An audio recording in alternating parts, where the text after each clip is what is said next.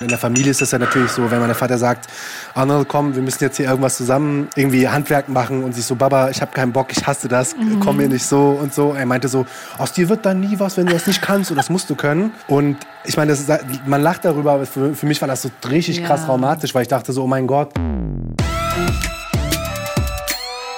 Chai Society. Ein Podcast von Bremen Next. Kurze, wichtige Warnung. In dieser Folge haben wir die Themen sexuelle Belästigung, Catcalling und Suizid angesprochen. Falls das sensible Themen für dich sind, hör diese Folge auf jeden Fall nicht alleine.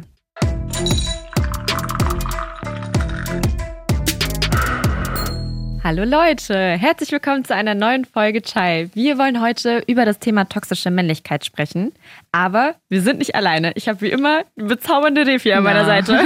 Selber bezaubern. Aber wir haben noch jemand anderes da, der genauso bezaubernd ist. Es ist unser Gast Fikre Anul Altentasch.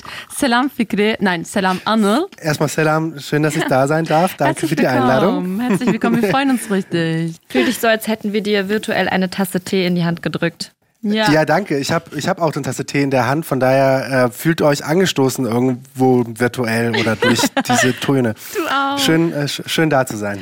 Anne, du bist ja äh, freier Autor, ne? Aber erzähl uns mhm. doch mal kurz, was du machst. Genau, ich bin freier Autor und schreibe seit ungefähr zwei Jahren über Themen, die mit Männlichkeit und einer Performance von Männlichkeit zu tun haben, also über Rollenbilder, über ähm, Privilegien, aber auch eben so die, die Art und Weise, wie nicht weiße Männlichkeiten in der Gesellschaft, in den Medien konstruiert werden.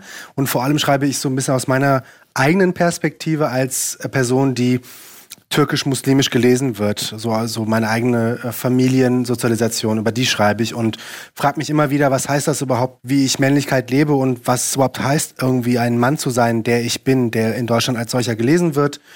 Ähm, darüber schreibe ich seit zwei Jahren und äh, genau, das bin ich. Irgendwie bin ich freier Autor geworden. Ich weiß nicht, wie das gekommen ist, aber mittlerweile äh, genau ist das so meine zweite Bezeichnung, ja. Ich finde das unfassbar spannend, was du als letztes gesagt hast, weil ich weiß nicht, ob du es mitbekommen hast, aber wir haben dich als mysteriösen Special mhm. Guest in der letzten Folge schon ja. so ein bisschen angekündigt. Ja. Und genau das ist nämlich das Ding. Wir haben uns echt, wir haben wirklich das Glück, dass wir eben mit dir sprechen können, weil es nicht ganz das Gleiche wäre, würde mit uns einfach eine weiße männliche Person ja. sprechen, weil mhm. es, glaube ich, doch nochmal so ein bisschen spezieller ist, wie man mhm. mit diesem Bild von Männlichkeit in, ich sage jetzt mal, unseren Kulturkreisen nochmal erzogen wird. Aber dazu auf jeden Fall später ja. mehr. Danke, dass du hier bist. Also, ja. wir ähm, haben uns gedacht, nochmal ganz kurz vielleicht wichtig zu erklären, was toxische Männlichkeit ist, um nochmal alle ins mhm. Boot zu holen. Und zwar versteht man darunter bestimmtes Verhalten oder bestimmte mhm. Gedanken von Männern, aber auch Erwartungen an Männer und Jungs, die sich schädlich mhm. auf die Gesellschaft und das Zusammenleben auswirken. Also ihr werdet merken, dieses Verhalten kommt hauptsächlich von überholten Geschlechterrollen. Also das, ja, das geht mhm. miteinander Hand in Hand. Aber in den letzten Wochen und Monaten wurde eigentlich schon ziemlich oft darüber gesprochen oder auch geschrieben, aber es scheint immer noch so ein Bubble-Ding zu sein. Zumindest haben Defi und ich so ein bisschen diesen Eindruck. Ich sag jetzt mal gerade in der Podcast-Welt oder vielleicht auch, wenn man sich mit anderen Menschen unterhält, die so einen ähnlichen Job machen oder so, dann kann man so das Gefühl bekommen, ja, es hat doch schon jeder mal darüber gesprochen. So schaudert an dieser mhm. Stelle auf jeden Fall an die kanakische Welle. Mhm. Die haben eine ziemlich gute Doppelfolge zu diesem Thema und natürlich auch nochmal aus einer komplett anderen Perspektive und ähm, besprechen da eben verschiedene Dinge aus dem eigenen Leben. Also hört euch das auf jeden Fall an an dieser Stelle.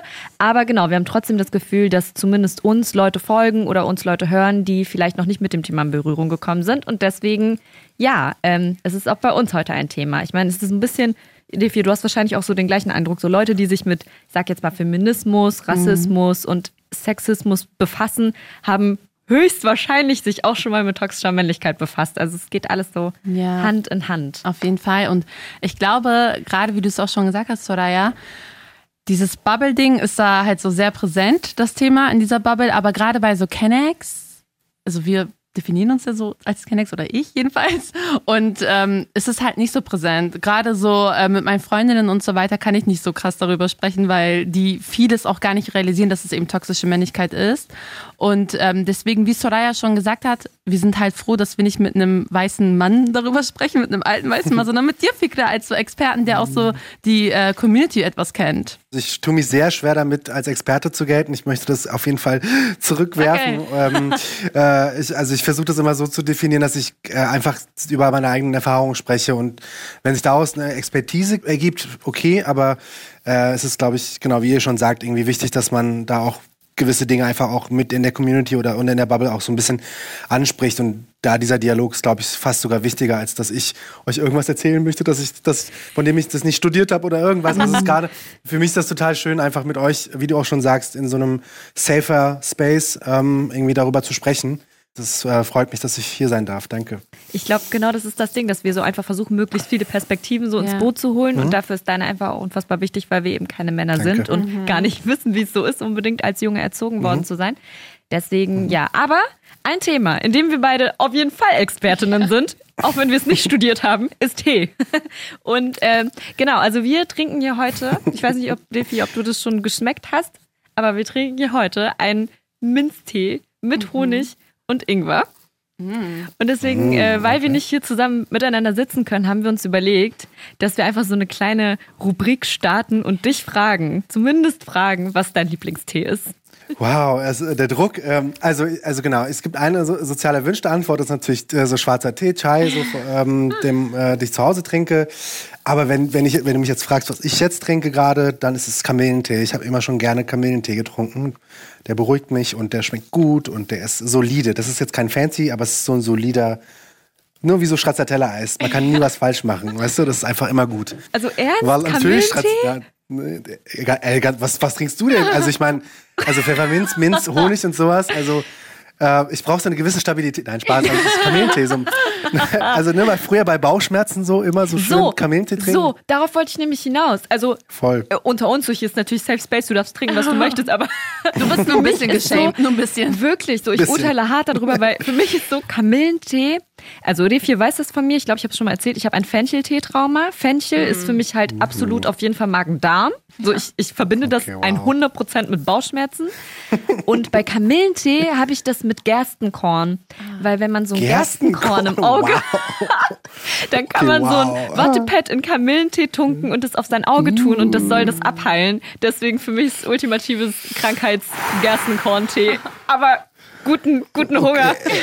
Ja, voll. Hey, lass über Gerstenkorn reden. Voll gut. Nein, äh, das sind tolle, tolle Vorzeichen. I love it. Ähm, Habe ich nie drüber nachgedacht, aber äh, krass. Dann ähm, ja, auf, auf gesunde auf Gesundheit, oder? Ne? Prost. Ey, darauf, dass keiner von uns das jemals ins Auge schmieren muss. Aber ja, hast du einen Fall. kleinen Tipp, kannst du für dich mitnehmen, falls du irgendwann brauchst.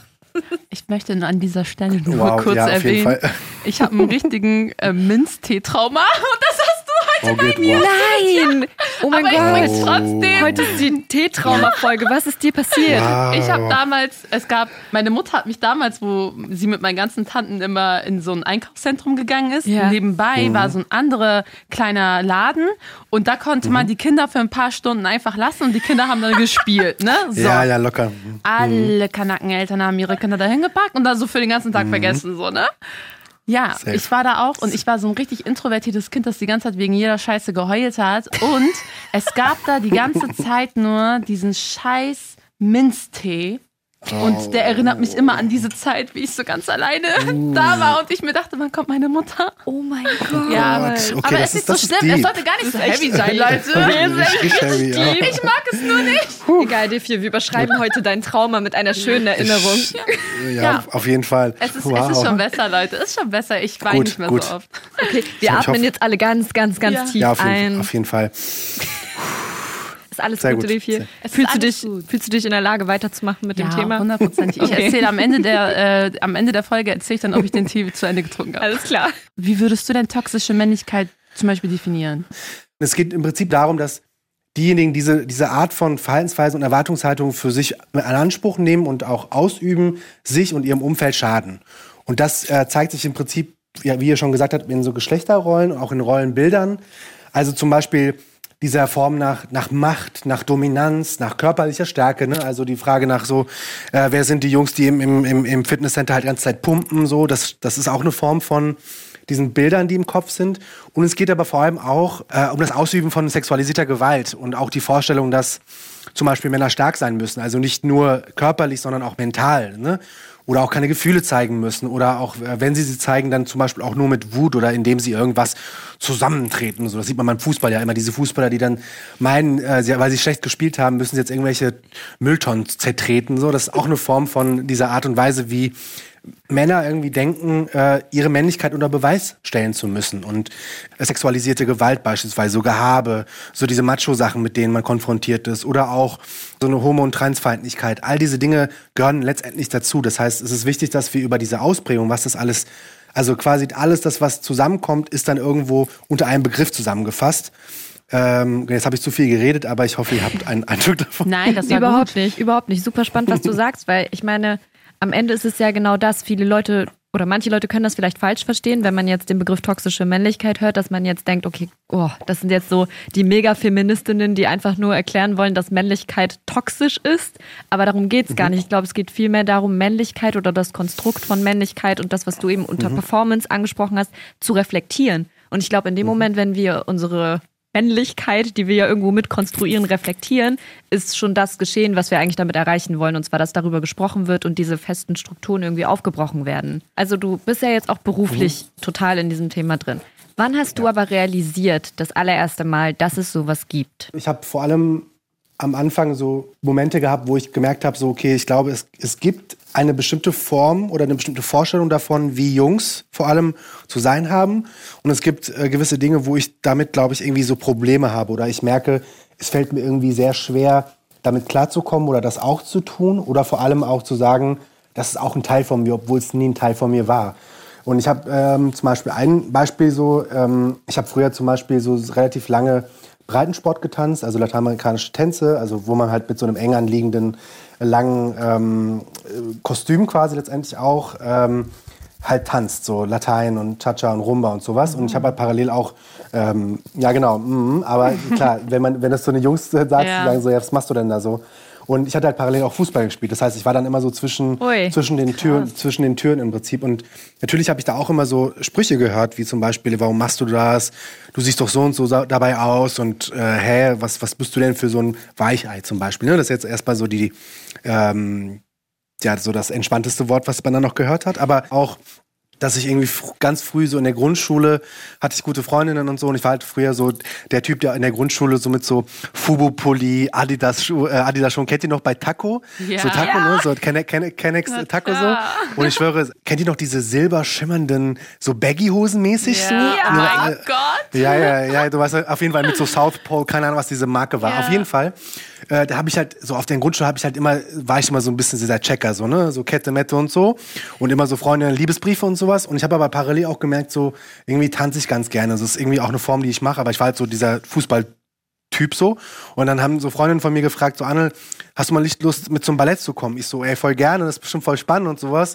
Und habe ich mit meinen Jungs drüber gesprochen so und dann meinen die so, ist das dein Ernst? Ich so, nee, natürlich nicht, oh. Mann, was denkst du denn und sowas. Das heißt, also diese, diese kleinen also die Kleinigkeiten gab's und äh, aber die sind jetzt nicht nur in der Jugend, sondern das fängt mit solchen sehr offensichtlichen Sachen an, aber es hört dann auch bei auch so Sachen auf, äh, wie ähm, wenn wir das heute zum Beispiel fragen, so dass es so Partys gab, wo ich dann irgendwie gesagt habe, so Leute, ich habe Bock auf ein Lillet, ich habe Bock auf so ein Aperol Spritz so und die Leute dann so, äh, gibt's das auch in hm, äh, männlich so, ne? Also ja. auch da äh, erspare ich mir das Wort. Mhm. Ähm, und das ist halt genau, das ist auch eine Form. Damit bin ich jetzt, also ich bin, glaube ich, in verschiedenen Momenten in verschiedener Heftigkeit, aber auch in der verschiedenen, so eine, äh, in so einem unterschwelligen Ton auch damit konfrontiert. Aber wenn du mich früher fragst, wie ich damit, also mit der Frage, welcher Mann ich eigentlich sein möchte oder welche Männlichkeit ich auch performe, schon immer sehr früh. Und in der Familie ist das ja natürlich so, wenn mein Vater sagt, Arnold, komm, wir müssen jetzt hier irgendwas zusammen äh, irgendwie Handwerk machen und sich so, Baba, ich habe keinen Bock, ich hasse das, mhm. komm mir nicht so und so. Er meinte so, aus dir wird dann nie was, wenn du das nicht kannst und das musst du können. Und ich meine, man lacht darüber, aber für, für mich war das so richtig ja. krass traumatisch, weil ich dachte so, oh mein Gott, äh, so ich kann doch nicht mal irgendwie, äh, also ich mache es bis heute nicht gerne, wirklich, ich hasse es. Aber ähm, genau, und daraus haben sich auch so bestimmte Beziehungen zu meinem Vater ergeben, die dann auch, auch eine Rolle spielen, gerade für mich. Das glaube ich. Ich fand gerade das mit dem Tanzen auch voll interessant, mhm. weil ich das zum Beispiel so erlebt habe in meinem Freundeskreis oder unter den ganzen Kennex so, dass es halt so mhm. ist, wenn du zum Beispiel, also dass es sehr viel mit Körperlichkeit zu tun hat Absolut. Wenn du ein mhm. eher schlankerer Typ bist, der vielleicht nicht so super athletisch aussieht, dann wird mhm. dir eher unterstellt, dass du voll feminin bist und äh, und tanzen ja. und was willst du denn beim Tanzen? Voll. Wenn du aber ein Tier bist, wenn du ein richtiges Wash bist so und voll mhm. gepumpt und dann auch noch deine Hüften schwingen kannst, dann bist du halt so, ja Mann, der geht zum Tanzen und klärt sich die ganzen Ladies, ja, wenn du so voll getanzt. So, ne? nee, aber auch Absolut. selbst wenn du so dieses ja. genau das gleiche Tanzen machst, dann bist du halt ein Mann, weil du siehst halt, du performst halt an mhm. anderer Stelle männlich genug. So. Zum Beispiel, wenn auf Hochzeiten getanzt wurde, also so richtig mhm. diese türkischen, kurdischen oder auch die arabischen mhm. Tänze und so, dann, mhm. also dann konnte man echt so mit ähm, Stolz, glaube ich, immer sagen als Mann, oh ja, ich tanze und ich kann das voll gut. Weil ich weiß auch, dass sehr viele Mädels ja. immer gefragt haben, tanzt du auch traditionell? Kannst du auch tanzen? Weil das fanden ja, die immer ja, sehr so, so, sexy, so weißt du. Äh, oder Saz. Ja, so, tanzen oder Saz. Oder beides. genau. Wow. Aber alles, locker. was so, oh, so ja, ich, ich würde mir jetzt sagen, wenn so ein Kerl irgendwie zum Walzer oder zum Standardtanzkurs ja. geht und so, dann hätten die so gesagt, ja, okay, ist aber echt komisch, guck mal. Aber wenn der jetzt irgendwie im Dernek wäre mhm. und dann so halt diese traditionellen Tänze, dann wäre noch mal was anderes, glaube ich. Echt so. Absolut. Also ich glaube genau, das ist total interessant, dass du das sagst, weil ich, ich habe ähm, selber die Erfahrung auch oft gemacht und gerade bei so Volkstänzen oder so, damit also soweit ich das jetzt verstehe und so ein bisschen dazu gelesen hatte, ähm, wird ja damit auch eine ganz bestimmte Form von Männlichkeitsbeweis auch dargestellt. Also wenn man, weil, so genau, wie du schon sagst, bei so einem Standard oder beim Cha-Cha oder so tanzt man anders, ist eine ganz andere körperliche Bewegung, die anders wahrgenommen wird, feminin wahrgenommen wird. Mhm. Und so bei Seebeck oder sowas, wo mhm. die Leute dann so breitschultrig da stehen und erstmal sich so ein bisschen feiern lassen, so weißt du, ich meine, und dann äh, kommt das Knie runter, dann steht man auf, die Leute ja. gucken so. Ich meine, so, du weißt, allein ja. wie ich darüber spreche, ne? Also, Aber es, es, es sieht auch wirklich gut aus, Jani. Natürlich, Jani, das sage ich ja gar nicht. Absolut, Jani, das sind ja, das sind ja auch so gestandene Männer, so, ja. ne, überall alte Klassen. Aber ich glaube, man darf trotzdem nicht vergessen, dass auch selbst da äh, ne, Stichwort so, wem schadet das eigentlich? Natürlich ist in dem Moment ist das mhm. voll gut für den Mann, weil er sich einen gewisse, gewissen sozialen Status irgendwie, er tanzt so irgendwie gefühlt, ja. aber trotzdem heißt es ja auch, dass man dass zum Beispiel, wenn das eine Frau machen würde, so, äh, die, wenn die da jetzt diesen Raum einnehmen würde, mhm. ja, nee, auch, ich kann auch Volkstänze, Bande oder und sowas, weißt du, dann wird ja. das anders wahrgenommen. Das heißt, es ist auch eine Form von Reproduktion und einer ähm, Festigung von Machtstrukturen auch immer wieder, weil du kennst es, also bei mir, ich kenne das auch so in so Dorfplätzen, weißt du, die legen mit so mhm. irgendwelcher Plane irgendwie so einen Dorfplatz aus. Ja, nicht 250 Leute, man weiß nicht, wo das Essen herkommt, aber es kommt auf jeden Fall, ja. weißt du, was ich meine? Immer ein Tisch, wo ein bisschen gesoffen wird, du weißt. Magen-Darm am Ende auch, kommt auch. Mal, mal. Magen-Darm auf Eiran von selbstgemacht genau. Aber, aber genau, ich finde es, es hat immer eine, ein Für und Wider. Und ich glaube, dieses Tanzbeispiel ist total wichtig, weil gerade so aus diesem türkischsprachigen Kontext ist das auch immer eine Form, wie werden, ihr hattet auch darüber gesprochen, so Art von, wer nimmt welchen Raum ein und mhm. wer sagt dann wieder, wer so der Chef im Haus ist so. Und das ist dann oftmals dann wieder letztendlich die patriarchale Strukturen, die da ja. reproduziert werden. Anno, ja. wann war denn der Moment, wo du dich entschieden mhm. hast, dich mit dem Thema so ähm, professionell zu beschäftigen oder mhm. generell zu beschäftigen? Ähm, ja, das ist immer so eine Frage, also die wird mir oft gestellt und ich, ähm, genau, ich versuche da auch so ehrlich wie möglich zu antworten. Ich glaube, ich hatte einfach vor so zwei, drei Jahren, oder drei, vier Jahren, ähm, eine Beziehung, die ich sehr stark irgendwie ähm, reflektieren musste und ich glaube, ich habe da viele Verhaltensweisen irgendwie an den Tag gelegt, die ich heute irgendwie noch immer sehr stark reflektieren muss, weil die teilweise sehr, sehr problematisch waren und ähm, und ich wurde dann einfach auch nach ein paar Sachen einfach von guten Freundinnen einfach an den Tisch gesetzt. So, und die haben mir gesagt, ey, hör mal zu, Anne, das und das war irgendwie nicht cool. Achte bitte in Zukunft drauf, weil das und das wurde zu dem und dem. Und dann wurde ich irgendwie zum ersten Mal auch so stark damit konfrontiert, weil man kommt ja auch aus dieser Bequemlichkeit als Mann und als Cis-Mann vor allem Cis-Heteroman auch nicht raus, weil man mhm. denkt so, die Welt läuft halt, wie ich das will. So, die Welt ist für mich gemacht. Das ist ja auch wissenschaftlich bestätigt so. Mhm. Äh, und damit wurde ich irgendwie konfrontiert und das hat irgendwie sehr viel in mir ausgelöst, gerade auch so die Beziehung äh, habe ich dann irgendwann gedacht, so, okay, ich schreibe das jetzt einfach mal auf. So, was waren diese Kleinigkeiten, wo ich dachte so, oh mein Gott, was, was war eigentlich mit mir los? Wieso habe ich das gemacht? Und das sind dann so Kleinigkeiten wie so, ähm, ne, früher irgendwie Leuten absprechen, so Frauen absprechen, dass sie irgendwie was von Autos verstehen beispielsweise. Mhm. Oder diese ganzen Blicke, die man hatte, so, ne, so äh, im Bus Vierer sitzen, so man kennt das ja, so man fährt auf Partys und so und die Jungs checken ab und sowas. Ja, so solche Faxen, so. Das, damit bin ich aufgewachsen, so damit bin ich sozialisiert worden. Und, oder auch die Frage nach so, wie krass war das eigentlich, dass diese Jungs sich untereinander ganze Zeit erzählt haben, dass sie mit der und der Person schon rumgemacht haben, der, der was hatten und sowas. Und ich hatte das auch mal aufgeschrieben in meinem ersten Artikel tatsächlich, so dass ich halt so ein kleines Heftchen hatte, Jani, mhm. wo ich dann, also der Heftchen ist Jani iPhone-Notiz, aber ja, du weißt, was ich meine. und, äh, und dann so aufgeschrieben habe, Jani mit der und der und der und das, da, da, da ja, genau, es darf oder so. Ich, ja. Aber dann in dem Moment habe ich gemerkt, so, Boah, krass, ja, was, also was geht da eigentlich in meinem Kopf vor, dass ich Leute auf so eine iPhone-Notiz reduziere? Und das ist, glaube ich, so ein wichtig, dass das in der Ehrlichkeit auch zu sagen, weil. Finde ich auch. Ähm, Genau, ich will, ich will gar nicht diesen Eindruck erwecken, dass ich jetzt hier äh, Feminismus Jani besiegt habe und ja. jetzt komplett patriarchal abgegeben Gar nicht. Ich bin immer noch sexistisch. Ich bin immer noch in diesen Strukturen, die mir, äh, die mich bevorzugen. So und das ist mhm. wichtig. Aber da, damit bin ich konfrontiert worden. Also mit einer Konfrontation meines Fehlverhaltens. Und das hat dann quasi sehr viel in mir ausgelöst. Und dann habe ich angefangen, einfach mal zu schreiben. Aber es ist auch auf ja. jeden Fall ein erster Schritt, diese Notiz auf dem Handy zu löschen. Ich schwör's dir. Also du bist auf jeden Fall nicht ja, alleine voll. damit. Ich kenne den einen oder anderen Mann, der diese Notiz aber auch mittlerweile gelöscht hat. Finde ich voll ja, ja, voll. Die ich, aber ich finde dieses die Reflektive sehr gut. ja, das, das, das wirklich. Die das dann auch gemacht haben. Ey, wir sind schon mit, mit allen Füßen, also ich wollte gerade sagen mit beiden Füßen, aber mit Refi ist mein und deinen Füßen mitten im Thema drin. Deswegen ja. lass uns doch einfach mal direkt mit der ersten Sprachnotiz anfangen, ja. die wir bekommen haben. Und zwar ja. geht es da eigentlich um ziemlich genau das Thema, was wir gerade besprochen haben. Und zwar geht es darum, mhm. dass viele Männer sich eben gegenseitig fertig machen oder einander ausschließen, mhm. weil sie nicht in Anführungszeichen sich männlich genug verhalten.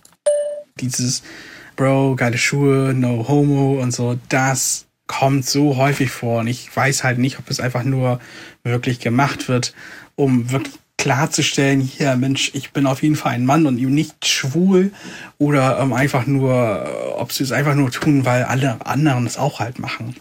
Das ging mir auch total auf den, auf den Senkel, muss ich echt sagen und ähm, habe das auch mal halt angesprochen in der Schule, was das denn soll und ähm, ja, letztendlich, also jetzt machen es auch nicht mehr so häufig, vor allem nicht, wenn ich in der Gegend bin. Also ich habe auch eine zehnte Klasse und äh, dort ist es ähnlich. Ähm, ja, vor allem muss man aber auch sagen, ähm, so Jungs aus einem äh, ja, muslimischen Background vor allem jetzt nicht nur, aber vor allem die dann, ist schon irgendwo auffällig. Ja, oder wenn ein Junge mal was Nettes tatsächlich auch mal was sagt oder sich vertraut, dann wird er mal direkt abgestempelt. Mensch, du hängst ja eh noch mit den Mädels ab, was bist du für eine Weichflöte und so.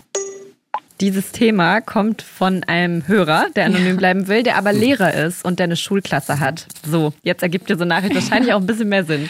Ja, also echt Klassiker, ne? No homo. Das ist echt dieses richtige, egal, wenn du nur was ansatzweise Weiches mhm. tust, so. Mhm. Zum Beispiel jemandem ein nettes Kompliment machen, ist es so, oh Gott, ich darf jetzt bloß auf gar keinen Voll. Fall irgendwie schwul hier ja. rüberkommen. Was äh, denkst du, wo kommt das her?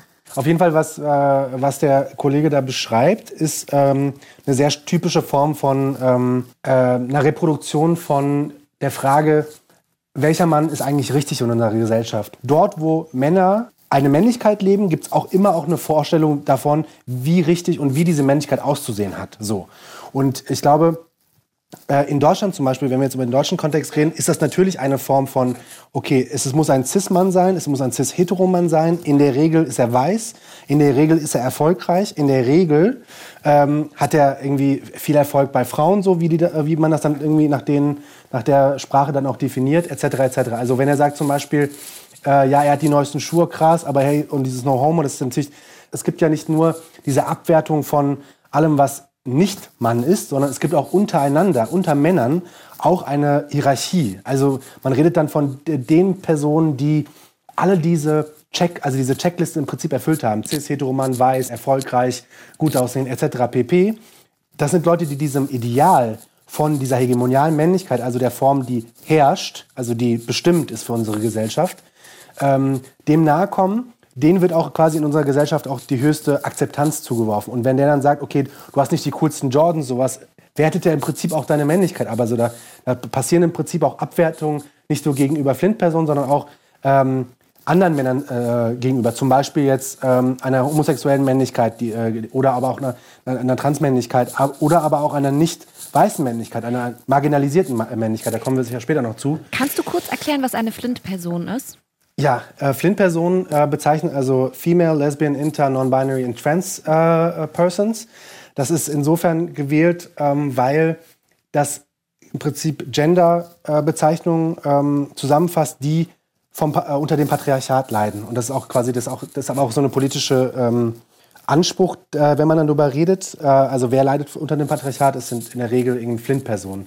Und ähm, genau, und ich finde, das, das Beispiel ist halt so, so klassisch, weil eben Jungs sich auch ständig darüber definieren, so wer hat die größeren Statussymbole. Und mit Status wird Macht zum Beispiel ähm, auch äh, verbunden. So wenn, ich hatte eben das Beispiel mit Taco. So. Wenn, wenn ich jetzt ankommen würde mit Taco-Sachen, würden die Leute sagen, was ist los? Was mit deinen Patagonia-Sachen? Was ist mit, keine Ahnung, was dein, ne? so, so Fragen. Mhm. Oder Nike-Sachen. So. Und das ist eine, eine, ganz klare und, und auch sichtbare Form der, der Abwertung von ähm, Männlichkeiten, die eben diesem Ideal nicht entsprechen können. Ich finde das einfach schrecklich. Also vor allem, ich erinnere mich auch daran, wie das damals in der Schule immer war. Und ich hätte mir eigentlich gewünscht, dass sich das so ein bisschen geändert hat, aber anscheinend hat es das irgendwie nicht getan, was sehr traurig ist.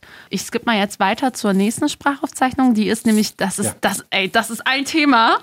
Das beschäftigt oh uns hier so oft. Wir haben schon so oft darüber mhm. gesprochen und ich bin auch richtig sauer geworden, als ich es gehört habe. Es geht nämlich darum, so ähm, diesen Gedanken, diesen toxischen Gedanken, dass Männer eine äh, Machtposition über Frauen haben und äh, Frauen den Männern dann unterwürfig sind. Das heißt, sie dürfen dann entscheiden, wohin geht die Frau. Die, die kriegt gerade richtig Puls. Ich krieg gerade richtig Puls. Ich sehe deine Ader, wie die so anfängt ich, zu schlagen. Ich raste richtig aus. Ich spiele ich spiel das mal kurz ab. Es geht ja, nämlich ähm, um eine Zuhörerin und ihren Bruder. Also mein Bruder meint, äh, dass meine jüngere Schwester ihm sagen müsste, wohin sie gehen will und warum. Und er darf dann eben zustimmen oder ähm, sagen, nein, du bleibst zu Hause, obwohl meine Eltern schon gesagt haben, ja, geh ruhig. Und das ist irgendwann eskaliert und er ist ihr ähm, er ist einem Bus hinterhergefahren, in dem sie war und äh, hat sie aus dem Bus gedrängt und ähm, gefragt, mit wem sie unterwegs war und was sie sich einbildet, so spät noch am Bahnhof rumzulungern, obwohl sie für die Schule einkaufen war und so ein Scheiß. Und äh, sowas kotzt mich echt an, weil meistens die Männer das Gefühl haben, sie wären eben der Mann im Haus. Mhm. Was? Ja. Wow. Und weißt du, was das Ding ist? Ich bin aufgewachsen mit diesen Geschichten. Also es ist ja nicht mal so, dass ich mir das anhöre und mir denke, oh mein Gott, wie kann sowas passieren? Ich denke mir, ja, mhm. meine ganze Jugend. Alter. So. Das ist so traurig, mhm. weil also ähm, es gibt einen Vater in der Familie, es gibt Eltern, ja. die die klassische Elternrolle übernehmen, aber dann gibt es trotzdem noch diesen Bruder, der denkt, er muss in seiner, in seiner Bruderrolle, in seiner Männerrolle auch noch seinen Senf dazugeben genau, und das entscheiden. Weil er ja auch so erzogen wird. Also nicht nur unbedingt von den Eltern, mhm. sondern auch von der Umgebung. Von ne? seinen Jungs, von, von, der Gesellschaft. Die chillen da alle, ey Bruder, was, was ist los mit deiner Schwester? Kannst du ey, mit deiner voll, Schwester aufpassen? Voll, ich habe das in meinem engsten Kreis auch erlebt, voll. wie so ein Typ, sag ich jetzt mal, egal wer das ist, so ähm, sein Leben lebt, feiern geht, trinken geht, so ein super normales, offenes, junges Leben führt und der trotzdem noch von seinen Kumpels angesprochen wird, ey, wie kannst du eigentlich deine Schwester das und das machen lassen? Und ich bin so, mhm. hä, so deine Schwester ist volljährig, deine Schwester kann machen, was sie will. Ja. Und er gerät trotzdem in Erklärungsnot. Also ja. du merkst trotzdem an ihm, wie er so nicht traut, sich zu sagen, lass sie doch machen, was sie will, sondern er so das Gefühl hat, dann sagt er sie, ja, also, ja, ich sag ja auch immer und so und so. Ich denke, ey, was, warum lügst du? Warum lügst du? Ja. Wow. Ja. Hart. Puh, ja, also, okay, also, wow. Also, ich, erstmal, ich kann natürlich nicht ähm, nachvollziehen, äh, wie ihr damit, ihr damit aufgewachsen seid oder auch darunter gelitten habt. Das kann ich natürlich nicht nachvollziehen. Ich kann nur, ich kenne auch Leute, die ähm, genau diese Verhaltensweisen an den Tag gelegt haben. So, ich bin, äh, ich bin halt Küken bei uns Familie. Ich habe zwei größere, sehr, also eine fünf Jahre ältere Schwester und eine über 20 Jahre ältere Schwester. Also ich bin, war immer schon ich war noch nie in der Situation, das überhaupt verlangen zu können. So. Ähm, aber ich bin natürlich auch irgendwie sehr stark auch mit diesem Gedanken aufgewachsen, so von wegen, so, ne, da, ich mag dieses Wort nicht, weil das Wort oft äh, missinterpretiert und, und rassistisch auch ähm, ähm, genutzt wird oder auch instrumentalisiert wird, nämlich dieser Begriff dieser Ehre, der immer in so mhm. türkisch-muslimischen Community, whatever, zirkuliert. Ich glaube aber, für mich ist da erstmal so das ist ein fragiler Mensch. So. Wenn ich sowas höre, dann denke ich mir so, was ist dein Problem, dass andere Leute ihr Leben leben? So, was, ist, was hast du damit zu tun? So, so wenn deine Eltern ihr so das okay geben, also ich bin ja nicht, also ich kenne die Situation, ich kenne die Sachlage nicht, aber ich finde, es ist im Prinzip erschreckend, weil es zeigt im Prinzip nur sehr deutlich, dass, ähm, wie ihr schon sagt, so, er lebt, er, soll, er lebt sein Leben ganz normal, aber er nimmt sich trotzdem das Recht raus, eben eine Dominanz über eine, seine Schwester irgendwie zu verfügen, weil er denkt, er muss im Prinzip das tun. Oder ihm wurde von seinem Umfeld. Und da, da gibt es ja auch, wie ihr schon sagt, so ein Hochschaukeln von wegen, ey Digga, ich habe deine, deine Schwester gesehen, sie hat Mac Sunday gegessen. So, okay, sie hat Mac Sunday gegessen. So, ich meine, so, also, aber wie sie Mac Sunday gegessen aber, hat, Bruder. Aber wie, wenn du wüsstest. Das war das Problem. Sie hat nicht Karamell, sie hat so Topping. Das, nein, also ich meine, das, wir lachen drüber. Das ist natürlich ja, auch eine, ja. Äh, äh, sind sehr, sehr starke ähm, eine Problematik, die da stattfindet, weil ich finde es halt natürlich erstmal schwierig, aber es ist auch eine Form von Gewalt, die da ausgeübt ja. wird, weil man, also der, der, der Mann oder der Bruder in der Situation quasi ähm, genau einmal das Recht rausnimmt, aber trotzdem eben auch durch dieses ganze Zeit hinterrücks mit seinen Jungs darüber sprechen, auch so eine, so eine Gewaltspirale auch in Gang setzt. Und dann, wenn er sagt, okay, ich, ich renne diesem Bus hinterher, so, also was muss da schon passiert sein? Mhm. Oder was muss aber auch ähm, auch aus einem Freundeskreis, aber auch im familiären Kontext nicht schon interveniert worden sein, dass das überhaupt dazu kommt. Ja, also was macht, wo, also die Frage ist ja auch immer, er stellt sich ja nicht die Frage so, ob es meiner Schwester wirklich gut geht. Ja, das würde er nicht machen, sonst würde er ihn in Ruhe lassen. Die Frage ist, wie cool kommt das bei seinen Jungs, wenn er sagt, Wallah, ich habe meine Schwester gesagt, kein Mac Sunday, heute gibt es nur, keine Ahnung, kleine Pommes. Ja. So, weißt du, was ich meine? So, mhm. so. Also diese Fragen und ich finde, das ist absolut schwierig, aber ich, das, auch da müssen wir den Finger in die Wunde legen. So, das sind Sachen, die passieren und das sind Sachen, die sich hochschaukeln. So, was sind eigentlich diese sozialen Kontexte, in denen das überhaupt ähm, stattfindet? Also warum ergibt sich diese Notwendigkeit, sich über den Schutz oder den vermeintlichen Schutz, in Anführungszeichen Schutz, der eigenen Schwester zu definieren. Wisst ihr, was ich meine? Also ja, was sind ja. da die Prozesse, die dahinter stecken? Und darüber müssen wir reden. Ja, ohne rassistische äh, Stereotype zu reproduzieren. Genau, und deswegen ja. ist es wichtig, dass Menschen mhm. so aus der Community diese Problematiken einfach ja. sehen und auch benennen und dass man nicht das einfach immer so wegschweigt. Ja. Echt so. Absolut. Also du hast nicht einfach nur einen strengen großen Bruder, sondern du hast einen großen Bruder, der echt ein krasses Problem hat, was ganz viele ja. andere auch haben. Also es ist so, ich mhm. habe auch das Gefühl, es wird immer so ein bisschen verniedlicht in der Gesellschaft. Auch so wie, ähm, ähm, ah, komm schon, Eifersucht. So wie mhm. Eifersucht. Bei ja, Eifersucht wird doch Eifersucht auch ne, so richtig, Thema. so richtig verniedlicht. Thema. So voll so, ja, der macht das ja nur, weil er mich liebt. Du bist zwar ja, 90 Prozent ja, der Zeit krass genervt davon und es belastet dich unnormal, Ach, aber es ist halt, Absolut, halt, der liebt mich ja nur. Und genau so ist das mit diesem Überbeschützer-Ding. Mhm. So, Deswegen wirft er dir vor, mit jedem in der Stadt zu flirten. So, genau das. Und, und das mit dem oh Beschützen Gott, ist halt genau das Ding. Wenn du zum Beispiel sagst, ja, guck mal, so wenigstens, das habe ich auch schon unter Mädels gehört, wenn zum Beispiel mal eine erzählt hat, ja, mein großer Bruder kontrolliert mich voll, bla bla, dass dann die andere Freundin sagt, ja, wenigstens bedeutest du ihm was. So dieses, wenn er das nicht machen würde, wärst du ihm ja egal. Und ich denke mir so, wow, so, was? Dasselbe ja auch mit dem Freund, ne? Ja, Wie viele ja. Mädels gibt es, die sagen, nee, mein Freund schickt mich nicht, er erlaubt nicht, ja, ich kann nicht kommen. Was, du, bist du oh Post, oh Gott, dass dein Freund dich schicken muss? Bist du, brauchst das du eine Briefmarke? Das geht nicht. Das sind keine ja. guten Beziehungsdynamiken, Leute. Heftig, ja. Nein, oh auf, auf jeden Fall, also ja, genau. Also das ist, ähm, ja, ich will euch das preach, also ich will euch, genau wie ihr sagt, es ist wichtig, dass wir da auch genau kritisch auch drüber sprechen, auf jeden Fall. Auf jeden mhm. Fall. Ich glaube, zu dem Thema passt auch eigentlich ganz gut das nächste. Und zwar mhm. klassisches Beispiel. Ein Typ slidet in deine DMs, kriegt einen kleinen Korb, einen netten Korb, ganz wichtig. Und dann kriegst du so eine Nachricht zurück wie, ja, du bist sowieso hässlich, du bist sowieso oh eine Ho. So, was, was genau hat es damit auf sich? Was, wo kommt es oh. her? Ich glaube, das ist so dieser männliche Instinkt davon, über Frauen, also dass man generell sich entscheiden darf, welche Frau man nimmt. Ich weiß noch, wie diese ganzen Tanten das immer so lustig fanden, den kleinen Jungen zu sagen, hier Odom, such dir eine aus, welche soll ich dir nehmen? So, wow, er hat die Entscheidung, er darf sie einfach aussuchen, ne? Und wir ja. alle so gar nicht mäßig. Und ich glaube, das ja. ist so ein bisschen internalisiert, so, ne? So kann ich mir vorstellen, dass es ein Teil Aber das wirkt auch, finde ich, so ein bisschen es tut mir jetzt schon leid dafür, aber es wirkt auch ein bisschen kindisch, finde ich. Es ist also es wirkt, kindisch. Es wirkt so voll hängen geblieben. So richtig dieses so, oh, du hast Lolli nicht bekommen, jetzt schmeiß ich das ganze Regal runter. So, wer bist du? Steh mal auf den Boden auf. Ja. Wieder so, hör auf, das, hör auf, das ist voll peinlich. Ja. Also ich frage mich auch, ob das so... Ähm, so zum Beispiel DMs sind ja so ein relativ geschützter Raum. So, du kannst den halt mhm. schreiben und es sei denn, sie postet Screenshot, so bist du in deinem geschützten Raum drin. Aber in der Öffentlichkeit passiert das ja auch. Also das habe ich jetzt selber zum Glück noch nie erlebt, aber ich kann das von Freundinnen, die das im Club genauso in Real Life ja. erlebt mhm. haben. So auch ich mit diesem ja. sowieso hässlich. Mhm. So. Und ich denke mir, krass, woher hast du die, die Eier in dem Moment? Wo, wo kommt dieser Mut her?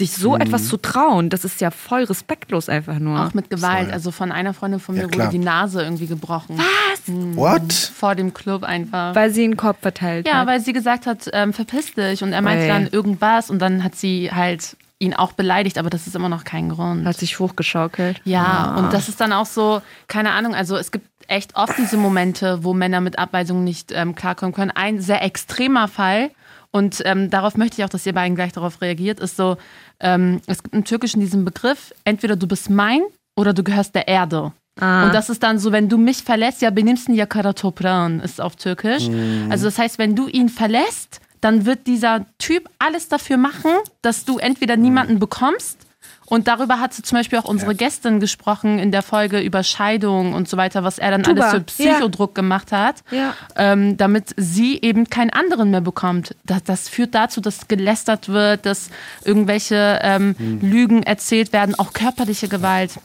Ich hatte das mal bei einer Freundin bei mir so, dass ähm, ihr Ex in dem Briefkasten von der Familie ihres neuen Freundes, mit dem sie eigentlich heiraten wollte, einen Brief geschrieben hat, wo er so viele Lügen reingeschrieben hat. Und am Ende konnte sie halt mit ihm nicht heiraten. Ne? Und dann war er so, ja, siehst du, du gehörst nur mir.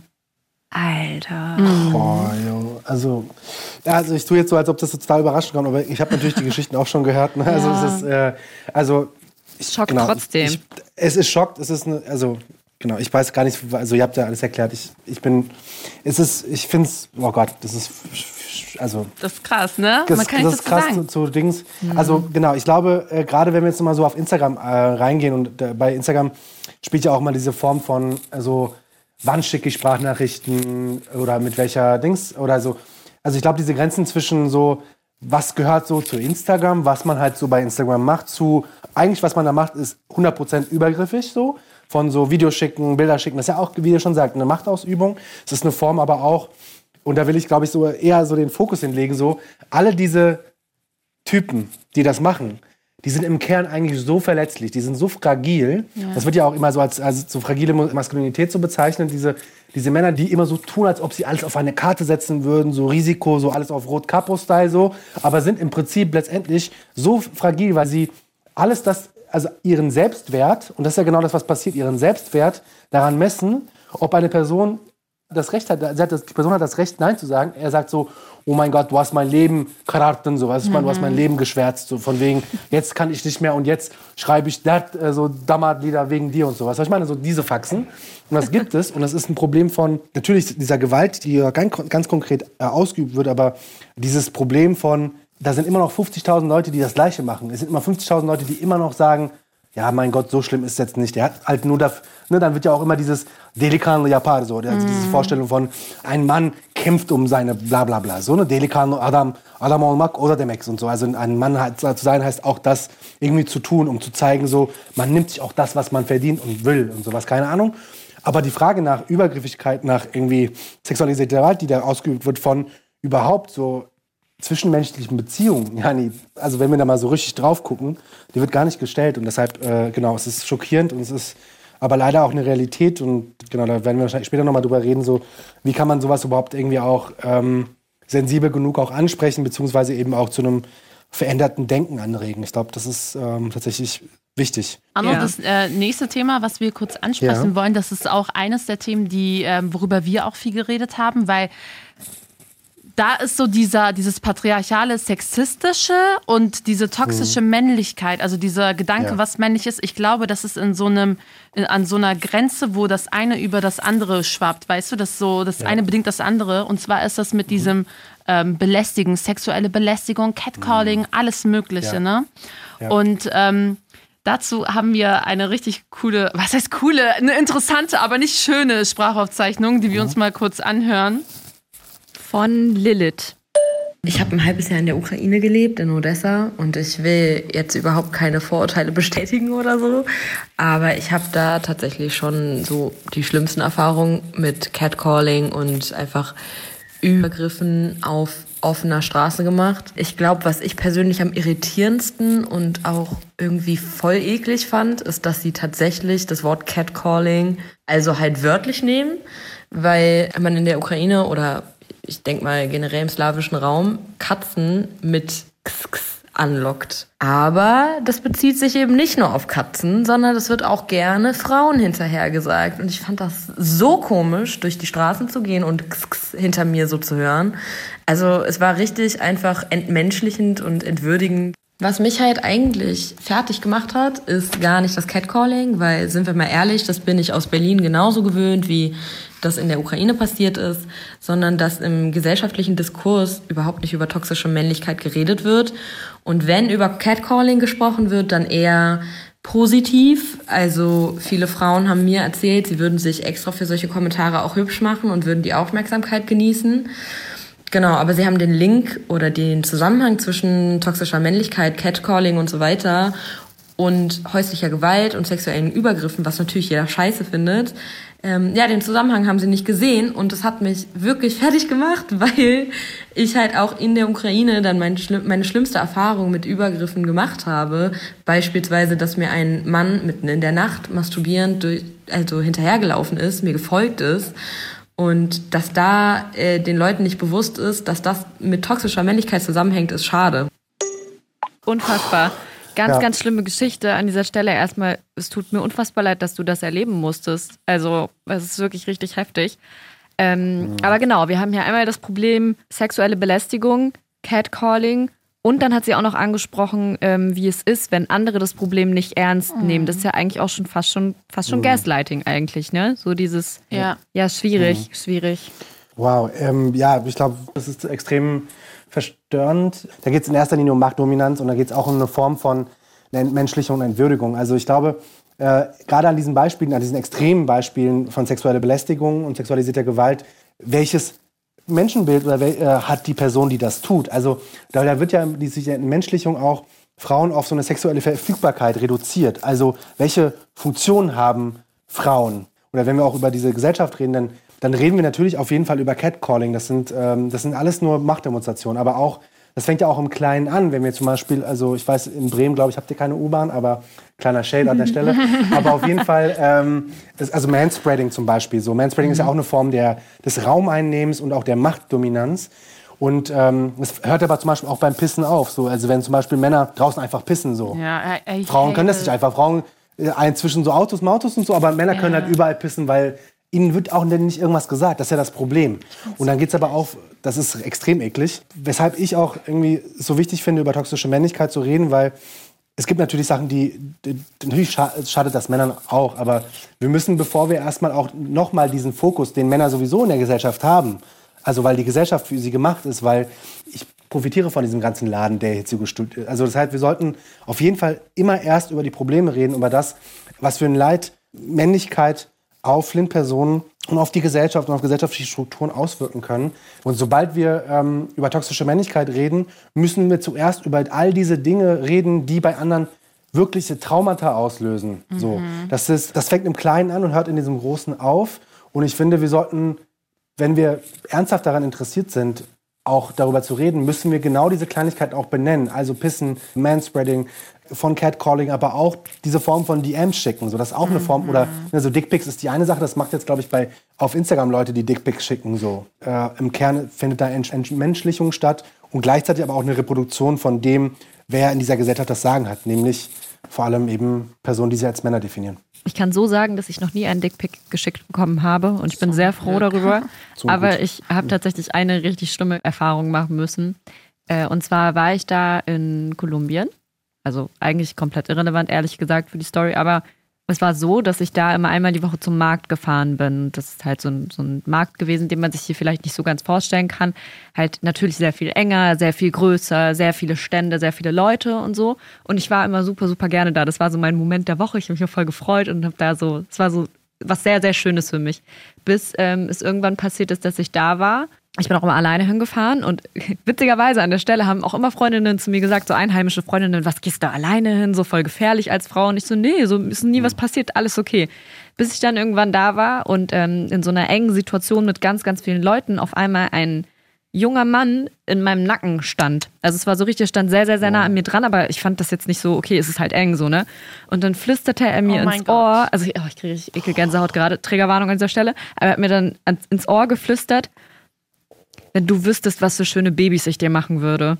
Oh und das hat der so ekelerregend in mein Ohr reingeflüstert, dass ich danach, also ich war, ich war, ich war in Schockstarre, also es, ich, es war einfach ganz schlimm so.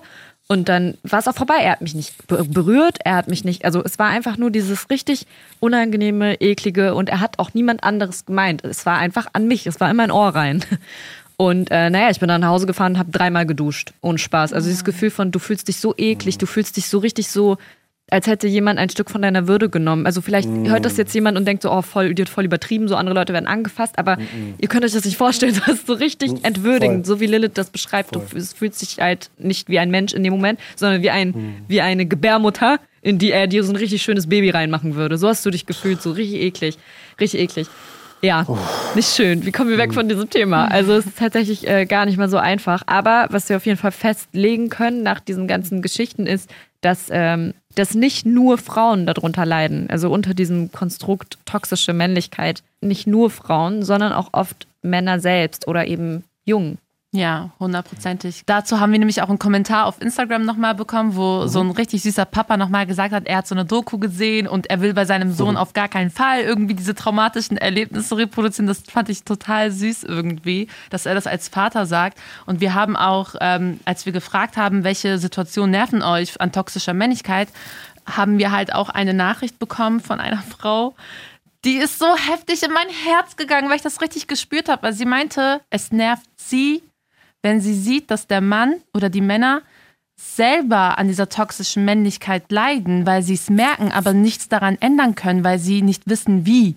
Und da dachte ich mir so, Alter, das fasst eigentlich echt viel zusammen. Ohne Spaß. Manchmal denkt man sich, also wenn man das jetzt so von außen, wie gesagt, wir sind keine Männer, aber wenn man das so von außen sieht, als zum Beispiel Schwester oder Freundin oder Ehefrau, denkst du dir so, oh mein Gott, so eigentlich ganz ehrlich, wenn das jemand ist, den du liebst, denkst du dir am liebsten den kompletten Freundeskreis löschen, den komplett in eine andere soziale Bubble reinstecken und dann wäre es vielleicht möglich, weil ich schon verstehen kann, dass viele Männer sich hilflos fühlen in dem Moment und sich denken, okay, vielleicht ist es nicht richtig, dass ich so und so über eine Frau rede, aber ja, alle machen das so und wenn ich jetzt einfach aufhöre, das zu machen, dann bin ich halt der softe so und so. Ja. Also schwierig. Hundertprozentig. Schwierig. Mhm. Hast du sowas ähnliches auch erlebt, dass du zum Beispiel irgendwie woker geworden bist und das Gefühl hattest, irgendwie, das wird nicht akzeptiert von deinem Freundeskreis? Ich glaube, woke ähm, ist immer so ein Begriff, der ist mit dem Unwort. Weiße sich gerne. Ja, ist ein Unwort, aber also nee, nicht Unwort, aber ein Wort, mit dem sich halt gerne weiße Menschen schmücken, äh, wenn sie halt mal äh, Alice Hustlers gelesen haben zum Beispiel. oder, ähm, also ja, kleiner, also, an, also ich meine, of course. Aber Sagen wir reflektiert. Ähm, Sagen wir mal reflektiert, seitdem ja, du so ein bisschen reflektierter mit deiner eigenen Ally, Männlichkeit Ally. umgehst. So, als Ally, genau. hast du das Gefühl, dass du mal mhm. alleine warst in deinem mhm. sozialen Umfeld damit? Ähm, ja und nein. Also ja, ähm, weil ich glaube, sich das dann selber so ein bisschen getrennt hat, also mit wem ich dann mehr chille und mit wem dann auch weniger, weil Leute dann einfach andere Sichtweisen hatten oder dann natürlich auch so Tags an mich herangetragen wurden, wie so, boah, machst du jetzt diese Feministensache, dies, das und Ananas und keine Ahnung was. Und es wurde mir auch so ein bisschen ähm, zugetragen, also ich bin neben also einer von sechs äh, He4She-Botschaftern von UN Women Deutschland. Und äh, wurde das ja auch so ein bisschen von wegen, boah, jetzt redest du dich für Frauen ein oder sowas. So, mhm. Männer haben genug irgendwie Probleme und sowas. Weil ich denke so, das ist alles der Probleme. So. Also das ist einer, dass du das ja. so siehst, so, weißt du. Aber ähm, also ja, hatte ich, äh, aber mittlerweile irgendwie auch nicht mehr, weil ich natürlich auch, um mich selber irgendwo auch zu schützen, um meine Nerven zu schützen, äh, schon auch so Leuten mit solchen Leuten einfach auch nicht mehr viel zu tun habe. Aber ich habe auch Workshops gegeben, zum Beispiel auch an, äh, an der Schule in Neukölln ähm, mit so kleinen 12- bis 14-jährigen, äh, vor allem Jungs so. Und keine der Muttersprachen war, war Deutsch so. Ich glaube, es gab eine deutsche Person, glaube ich. Und, okay. Aber dann, ja, und dann gibt es aber die deutschen, also die weißdeutschen Personen, die dann, bei denen du auch nicht weißt, ob die deutsch sind oder nicht, weil die so krass in diesem Kontext sind. So. Ja. Auf jeden Fall. Und mit denen hatten wir halt die Frage gestellt, so, okay, was ist für dich so ein richtiger Mann? So, was ist für dich ein richtiger Mann und was ist für dich ein guter Mann? Und dann wurden auch da diese Fragen gestellt, so, oder die Antworten gegeben, so Rolex, Ehre, Vertrauen, bla, bla. Also all diese Dinge, die man so hört. Aber es gab aber auch so ein totales großes Bedürfnis darüber, zum Beispiel auch zu reden, von wegen über, was heißt eigentlich Familie? Was heißt eigentlich Vertrauen? So, was heißt eigentlich diese Rolle zu erfüllen oder nicht? Und am Ende habe ich halt so ein, so ein bisschen ähm, quasi so eine kleine Präsentation über mich gegeben mit, vor den, äh, vor den ähm, äh, Mittelstüflern habe ich denen halt Bilder gezeigt, wo ich am Anfang so, so alt war wie sie. Ich habe Fußball gespielt, so keine Ahnung. Mit meinen Eltern so, ne, so mit Werten verbunden. So, ich bin ein familientreuer Mensch. Ich gehe Fußball spielen. Mein Papa hat das auch schon gemacht. Galatasaray Istanbul, so, schau mal mhm. an der Stelle, so diese Faxen. Äh, sag nichts Falsches hier. Auf jeden Fall. Ich bin, ich, mein Vater ist auch von äh, Gala, also ich würde jetzt nicht sagen. Nein, nein, Spaß. Auf jeden Fall Und dann ging es am Ende auch um die Frage, habe ich denen gesagt, okay, das bin ich. Alle waren so cool, cool, cool. Am Ende habe ich halt so Bilder gezeigt, wie ich so so Rose, mit so ein Bild mit der Rose habe zum Beispiel. Oder so vor so einem Rosenbüsch posiere. Oder ein bisschen äh, fruity dann so bin und keine Ahnung, so eine Pose habe einfach. Weißt du, ich meine, die meinten die so, okay, wow, was machst du jetzt? Und dann habe ich gefragt so, Leute, bin ich jetzt für euch ein Mann? Oder, oder erstmal, was verbindet ihr mit diesem Bild? Sie so, Bruder, was ist los bei dir? Und so, diese Faxen kamen dann. Aber habe ich gleichzeitig gefragt, so, aber bin ich nicht trotzdem ein Mann? Ja, ja, aber diese Bilder, die musst du lassen, so. weißt du, also. aber es war total wichtig, in dem Moment zu hören, so, klar bist du ein Mann, aber trotzdem gibt es halt unterschiedliche Männlichkeiten, die gelebt werden. Aber ich bin deshalb auch damit konfrontiert und ich merke halt auch, wie wichtig es ist, wenn ihr darüber redet, so dass auch gerade äh, kleine Jungs damit aufwachsen, so. Das, genau in diesem Alter muss im Prinzip diese Intervention oder auch diese geschlechterreflektierte Jungenarbeit, so wird es, glaube ich, pädagogisch bezeichnet, anfangen. Nämlich zu sagen, so, was sind Erwartungen? Wer hört eigentlich wem zu? Weißt du, was ich meine? Also ich war in diesem Kontext und ich war äh, von den Lehrpersonen, in Anführungszeichen, die einzige nicht weiße Person. Und natürlich haben die mir anders zugehört. Und das ist genau das, was sie hier machen. So, äh, weil es wird oft über sie gesprochen. Über wie krass Ehre, wie krass dies, das, wie krass, oh mein Gott, Arabisch und sonst was. Aber da hinzustellen und zu sagen, ich hole die in ihrer Lebenswelt ab, das ist was anderes. Und dann öffnet man sich auch anderen. Und ich habe gesagt, so, wir reden über Männlichkeit, aber am Ende haben wir fast nur über Rassismus geredet. Mit den kleinen, so 12- bis 13-jährigen Jungen so, und, und, und Mädchen, waren auch Mädchen im Raum. Und dann habe ich, hab ich gesagt, okay, wer hört denn eigentlich bei Rassismus zu? So, wie kann eine weiße Person bei diesem Thema denen wirklich zuhören und verstehen? Wisst ihr, was ich meine? Und, das, und das hat für mich im Prinzip so den Ausschlag gegeben, zu wissen, so, okay, ich bin damit auf jeden Fall konfrontiert worden, aber ich merke auch, wie wichtig es ist, auch trotzdem im Prinzip in so, in so Kontexte zu gehen, wo das noch nicht so ist, weil man muss früh an genug anfangen, um, um dann eine Form von ähm, Schutz für die, für die Jungs vor allem jetzt in dem Rahmen irgendwie auch zu gewährleisten. Und das ist in diesem Beispiel irgendwie so schön klar geworden, dass, die, dass es eine Notwendigkeit besteht, auch äh, Leute irgendwie nicht nur geschlechterreflektiert, aber auch in ihrer Lebenswelt, auch mit Personen, die nicht weiß sind, ähnlichen Kontext haben wie sie, abzuholen. Ähm, von daher, ja, ich bin damit konfrontiert, aber auch nein, weil mittlerweile ich meinen sozialen Kontext nur aus coolen Leuten aus der Bubble besteht. Nein, Spaß, aber so weißt du schon, so dieses dann. Radikal genau. aussortiert. Äh, zum Thema, radikal. wirklich ja. zum Thema, was bist du für ein Mann, haben wir eine passende Sprachnotiz bekommen aus der Community, mhm. wieder von einer Person, die anonym bleiben will. Mein Schwager hatte eine Phase, in der er sehr oft in so äh, Cafés gegangen ist und ähm, meine Schwester war schwanger und mein Schwager ist dann immer sehr spät nach Hause gekommen. Meine Schwester hat ihn immer angerufen, hey, wo bist du? Es ist 12 Uhr, es ist äh, Mitternacht, komm endlich nach Hause. Und die Kumpels im Café haben sich dann über ihn lustig gemacht, weil seine Frau ihn anruft und sagt, komm nach Hause. Diese Frustration, dass sich jemand über ihn lustig macht, hat er dann an meiner Schwester ausgelassen und dann auch so Sachen wie, wie deine Frau kocht morgens nichts für dich, für die Arbeit, ja. Und da hat er sich dann drüber aufgeregt, die anderen Frauen kochen was für ihre Männer, aber die anderen Frauen haben halt auch keinen Vollzeitjob wie meine Schwester gehabt.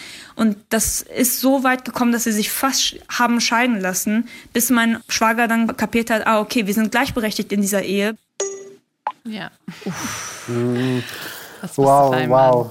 Es ist also total, also nicht erfrischend, aber total wholesome so. Ähm, über diese Themen auch in so einer, wie ihr schon sagt, ich mm. komme gerade nicht darauf klar. Aber äh, also kenne ich auch, mein Vater auch so, ne, KW, der, KW, der äh, so ne, okay, spielen und ne, so Karten mm. und so. All diese Faxen. Und ich musste manchmal immer anrufen und dann so, ist mein, ist, der, ist mein Papa da? Kann er nach oh Hause oh kommen? Meine Mama ja. Ich schwöre, also da, mm. da sind, ja, war ich auch da, so und meine Mama natürlich auch immer so voll, äh, so, ne, komm jetzt auch endlich mal nach Hause, was soll das und sowas. Und genau diese im Hintergrund darüber reden von wegen, boah, der lässt sich von seiner, in Anführungszeichen, Frau unterbuttern so. Mm. Ähm, und das ist genau das Problem, weil gerade in diesen, das wird ja auch dann auch in diesen Kontexten so als diese Männergruppen, diese Männerclubs bezeichnet, so, wo nur Männer untereinander sind, so, außer diese Bedienungen, die oft irgendwie dann Frauen sind, so ja, ne? ich also auch kenne, äh, auch problematisch. Auf jeden Fall, äh, beziehungsweise wie mit ihnen umgegangen wird, nicht, dass sie den Job haben. Ähm, und das, genau, und das, das kenne ich auch, weil da, da, also da wird sich irgendwie hochgeschaukelt und da wird eben, wie du schon sagst, dieses hingespielt von wegen äh, so, ja, aber meine Frau macht das, warum macht deine das? Und da wird sich halt verglichen. Und das dann, und da wird quasi im Prinzip passiert genau das, was man zum Beispiel sagt, er hat einen Mercedes, ich habe einen Audi, er hat aber nur einen Fiat. Und dann wird quasi die gleiche Funktionalisierung findet da statt, also die Reduktion quasi auf etwas, was irgendwie austauschbar oder irgendwie vergleichbar und irgendwie nach Performance ähm, austauschbar ist. Also ist deine Frau, kocht die morgen was für dich, macht die morgens für dich Porcha und Subere, mhm. macht die morgen dies und das, all diese Dinge. Also, also da, da, passiert im Kopf so eine krasse Reduktion und so eine Entmenschlichung, wie von wegen, wenn die das nicht macht, okay, was bist du dann selber als Mann wert, wenn deine Frau das nicht und das nicht macht? Und so, und das ist absurd. Und das ist eine Sache, die absolut auch dadurch äh, reproduziert wird, dass halt Männer auf einem Fleck sind und sich dann gegenseitig irgendwie hochpushen und hochschaukeln und sich in ihrer Vorstellung von Männlichkeit irgendwie auch beweisen müssen. Das ist letztendlich nichts außer Konkurrenz und ein Autovergleich. Ich wollte das andere Wort nicht sagen, aber ich ja. was ich meine. Was du gerade meintest, also mit diesem, was bist du dann als Mann wert, wegen der Frau eben an deiner ähm, Seite und so weiter. Weil das hat ja, das ist ja so ein zweischneidiges Schwert. Auf der einen Seite ist es mhm. halt dieser Mann, der alles irgendwie bestimmt, aber auf der anderen Seite ist es auch so, wen du geheiratet hast zeigt dann so mhm. der Gesellschaft, äh, wer du bist. Das heißt, dann heiratest du eine sittliche, gute, keusche mm. Frau, die auch zu deiner mm. Familie passt und so weiter, weil die, das, das, ist dann dieses Ehrengedanke von der Frau, ne? Und voll viele, mm. also das ist eigentlich vielen echt nicht bewusst, aber ich habe das Gefühl, als ob Frauen in dem Falle oft viel mutiger sind, weil viele Männer leiden dann eben darunter, dass so dieses toxische Männlichkeitsding von die Frau an deiner Seite ist deine Ehre. Voll viele heiraten dann nicht die Frauen, die sie heiraten wollen und dann haben sie erstmal ihr Leben lang eine Geliebte, zu der Frau, die sie mhm. geheiratet haben. Es klingt nach einer türkischen Serie, aber Leute, diese mhm. Geschichten gibt's. Du solltest Serien oft. skripten. Aber das gibt's echt oft. Solltest du wirklich, ist vielleicht ein guter Lebensverdienst. ja. Nein, aber das, das, das, passt mhm. echt eigentlich ganz gut zu der nächsten Sprachnotiz. Das ist nämlich meine absolute Favorite Lieblingssprachnotiz. Ja. Ich habe mich so heftig gefreut, als die reingekommen ist und nicht, weil die Geschichte irgendwie schön ist, weil leider haben wir diesmal keine schönen Geschichten Nein, gesammelt, ähm, sondern weil es mir voll aus der Seele gesprochen hat. Und zwar geht's darum, als Mann mhm. zu Hause bleiben und auf die Kinder aufpassen. Vielleicht mhm. betrifft mich das in meinem eigenen Leben auch auf eine ganz besondere Art und Weise und deswegen berührt mich das so, weil ich das, äh, mhm. ja. So, lassen Sie die Sprachnotiz ja. hören. Das ist dann natürlich zum einen die Familie zu Hause im Iran, die sagt, ja, was machst du da eigentlich in Deutschland die ganze Zeit? Aber immer mal wieder, wenn er mal wieder mit Kumpels ins Gespräch kommt oder so, da kommt das die ganze Zeit. Auch hier wird ihm immer wieder ähm, gesagt, ja, du bist doch jetzt schon länger da, du bist doch Ingenieur, warum hast du noch keinen Job? Bemühst du dich überhaupt? Also, das ist halt schon hart, wenn man eigentlich so die Männer, also das Gefühl hat, die Männerrolle erfüllen zu müssen. Ja, ihr Mann würde nämlich am allerliebsten zu Hause bleiben und auf die Kinder aufpassen. Und eigentlich führen die beiden die perfekte Beziehung, in der sie das 50-50 aufteilen könnten, so wie sie sich das vorstellen. Aber mhm. da ist halt einfach die ganze Gesellschaft hinter, die iranische Familie und der ganze Druck, der da mit dranhängt. Und das, ja, das mein Herz blutet. Wirklich. Ja, mhm. auch total oft, wenn zum Beispiel der Mann weniger verdient. Es gibt total oft ja. irgendwie Beziehungsstress, weil er weniger verdient und sie mehr. Und, und nicht, nicht, weil er nicht gönnt, so, sondern nee, einfach, weil er Fall. sich selber nicht männlich dann genug genau. fühlt. Genau, und das ist halt Absolut. so. Genau. Das ist so traurig dann, weil das ist halt total traurig für äh, beide Seiten. Und dann siehst du auch, wie die Männer auch so drunter leiden. Und ähm, ja, wie sollen diese mhm. Männer das machen, wenn sie nicht die Ressourcen haben zu wissen oder mit Männern sprechen, die reflektierter sind? Dann gehen sie ins Café und müssen sich an, ne, deine Frau hat dein Mercedes gekauft. Mhm. ja, also voll, ich, also ich finde es erstmal total wichtig, dass, dass, dass wir auch über solche Beispiele äh, reden und auch irgendwie auch darüber öffentlich reden, weil ich glaube, ich meine, deshalb sitzen wir ja auch irgendwie auch hier, weil es ja auch gerade über so als muslimisch gelesene Familien oder soziale Kontexte eben so eine starke Generalisierung und auch eine Kulturalisierung gibt, ähm, die eben vor allem sagt, so, okay, die kommen aus den Ländern, aus, da gibt es halt keine Geschlechtergerechtigkeit, da gibt es das nicht. Ne? Da gibt es einfach nicht so. Und deshalb wichtig, dass wir darüber reden, dass es eben auch Männer gibt, die auf jeden Fall gerne ähm, die Rolle so auf das Kind aufpassen möchten ja. zum Beispiel, eben auch diese Rolle sehen. Und es, es gibt auch, also da gibt es ja auch Zahlen dazu, dass äh, immer mehr Männer auch gerne irgendwie auch sagen, ähm, ich würde gerne äh, mehr Zeit mit meinem Kind verbringen. So, das gibt es. Also diese Zahlen haben sich immer weiter verbessert in den letzten 20 Jahren. Also der Anteil ist relativ groß.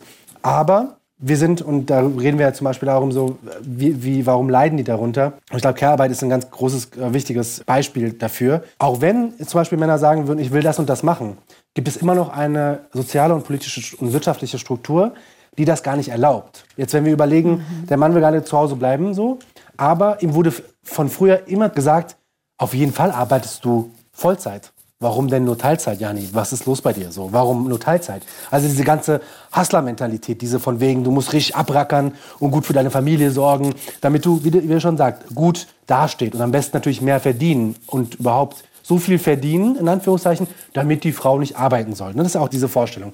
Und das zieht sich aber komplett durch die gesellschaftliche Struktur in Deutschland. Die hat nichts damit zu tun, dass ich aus Atlantis komme und die andere Person von Hogwarts, sondern egal woher man kommt. Das, das passt überall. Also es gab 1976 dieses Buch, es ist so eine, eine, Vorstellung von Manbox. Ich weiß nicht, ob ihr davon mal gehört hattet. Also das wurde so ein bisschen als Benchmark gesetzt, so unter was Männer leiden. Also ja. so vier Sachen zum Beispiel No Sissy Stuff, also alles, was irgendwie feminin ist, soll abgewertet werden. Be a Big Wheel, also mhm. Erfolg, hohes Ansehen, Ehrgeiz, Konkurrenz als männliche Eigenschaft und dann so be a sturdy oak, also äh, sei so eine starke Eiche, unabhängig, Ausdruckslosigkeit, keine Gefühle zeigen. Und dann damn the torpedoes, full speed ahead. Also nicht immer so langsam und bedacht, sondern aggressiv, ja. risikobereit. Quasi wie so ähm, Rapper ungefähr, die in der, deren Musik. Das ist eben auch eine Form von. Und ich glaube, all diese Dinge, wenn wir uns zum Beispiel diese vier äh, Begrifflichkeiten anschauen, wenn du ständig denkst, genau so, so, so, wo lebst du dann? Also wie, wie musst du dich fühlen, wenn du abends ins Bett gehst? Weil es gibt ja auch diese, ich habe da auch mal so einen Artikel darüber geschrieben, dass zum Beispiel, wenn ihr vielleicht drüber nachdenkt, so ich mag zum Beispiel so Kokosnussöl, Jasmin in so einem Shampoo und so, richtig geil, man riecht richtig gut, ja. Mashallah, ja, richtig geil. so, aber dann, aber dann überlegt euch mal so Männer-Shampoos, so Männer-Skincare und sowas. Ich bin jetzt auch kein Skincare, aber so Männer-Skincare ist so, fünf in eins Shampoo machen und dann vielleicht ja. mal eine Creme, aber wenn überhaupt äh, kein. Also, das sind genau diese Vorstellungen von, du darfst nicht weich sein, du darfst nicht bedacht sein, du darfst nicht dich aus dieser Manbox befreien. Und dann aber reden wir, und das sind jetzt diese harten Fakten, das ist jetzt auch sehr traurig, aber wir reden zum Beispiel in Deutschland von einer geringeren Lebenserwartung von Männern im Durchschnitt von fünf Jahren. Wir reden über fehlende Gesundheitsvorsorge bei Männern, also zum Beispiel zur Frage nach Prostatakrebs. So, also wer, kennt ihr einen Mann, der, oder ich auch selber so, meine Mutter hat mir meine Termine gemacht. So, ja. weil die, meine Mutter fragt immer noch so, Arnold, äh, hast du beim Zahnarzt, all diese Sachen, das ist ja, ja. ein Ausdruck davon, so wer darf was und so.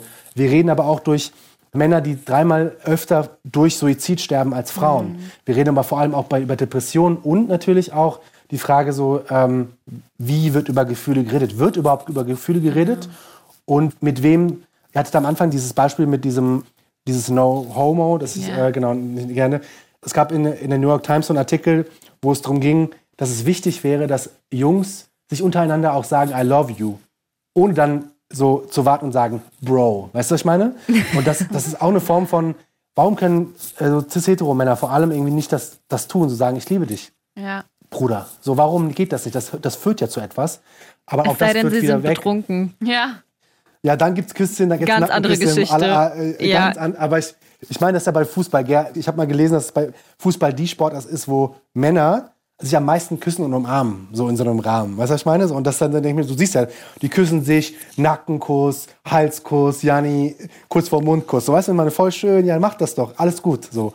Aber sobald die dann wieder vom äh, Fußballplatz weg sind, Bruder, was ist los bei dir? Warum machst du das? Geh mal weg, ja? ja? ja. Aber dann immer so schwitzend in kurzen Hosen auf mich werfen und dann mich auf meinen Nacken küssen. Ja, ja. es gibt dazu, es gibt eine interessante Theorie dazu. Ich weiß gerade nicht, wo ich das gelesen habe, aber dass äh, das sehr eng damit zusammenhängt, warum so viele Männer sich davon getriggert fühlen. Ich, ich und dieses Wort Endgegner. Auf jeden Fall, dass so viele Männer sich davon getriggert fühlen, dass ähm, Frauen zum Beispiel jetzt auch Schiedsrichterinnen werden und so weiter und so fort, dass immer mehr Frauen in, ja, in Fußball reinkommen, sage ich jetzt mal, und an mhm. Bedeutung gewinnen, dass eben Männer sich deswegen so getriggert davon fühlen, weil das eben ihr Safe Space war. So dieses der Ort, an dem wir uns um den Hals fallen können und irgendwie fast schon knutschen können und wow. Emotionen auslassen können. Und wenn dann auch noch die Frauen in diesen Bereich reinkommen, wie gesagt, ist nicht meine Aussage, habe ich irgendwo gelesen. Ich bin mir gerade nicht genau sicher, wo.